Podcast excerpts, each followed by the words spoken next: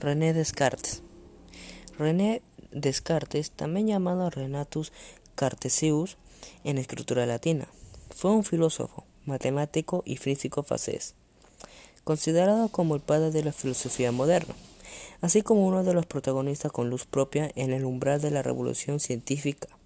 En 1606 ingresa en el Colegio de Jesuitas de la Fleche, una de las escuelas más célebres de Europa como reconocerá años más tarde, donde comienza sus estudios.